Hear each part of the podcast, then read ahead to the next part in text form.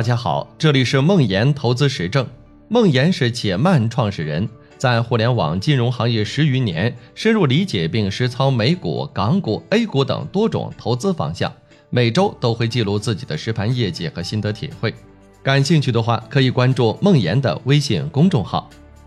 今天和大家分享的是为什么投资不要看排行榜。这周拜读了一下吴老师的大作《小乌龟投资智慧》。吴老师的投资哲学是以证据主义为中心，坚持三个基本原则：有效、系统、控制成本和长期坚持。我问了吴老师一个问题：在国内投资环境比较浮躁的现状下，这样一套投资策略是否能被大多数人接受？吴老师的答案是：财富管理应该哲学先行，让投资者理解策略背后的原理和价值观，比收益更重要。我刚好想用吴老师的这个答案来回答一些朋友的问题：为什么有些看起来收益特别好的策略不是且慢的严选策略？为什么且慢没有收益率排行榜？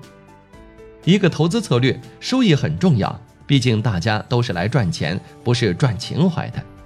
但收益背后的原理，收益能否延续，在什么样的市场会不适应更为重要。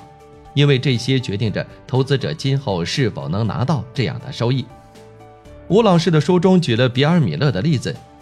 米勒是美国著名的基金经理，曾经连续十四年战胜标普五百，堪称神话。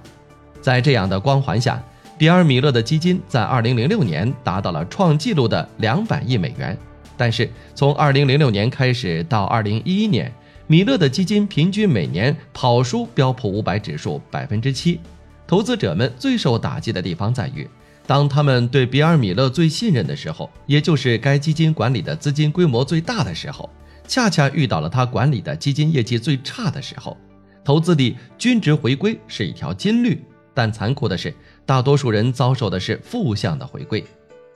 诺贝尔奖得主尤金·法马说过：“即使有二十年的真实业绩。”其中也有非常多的偶然巧合因素，使得我们很难区分基金经理的业绩到底是由于其技能高超，还是仅仅只是运气好而已。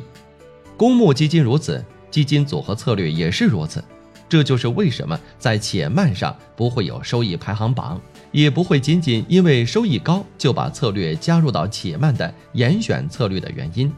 相比收益的高低，且慢更看重策略的目标背后的原理。主理人的价值观，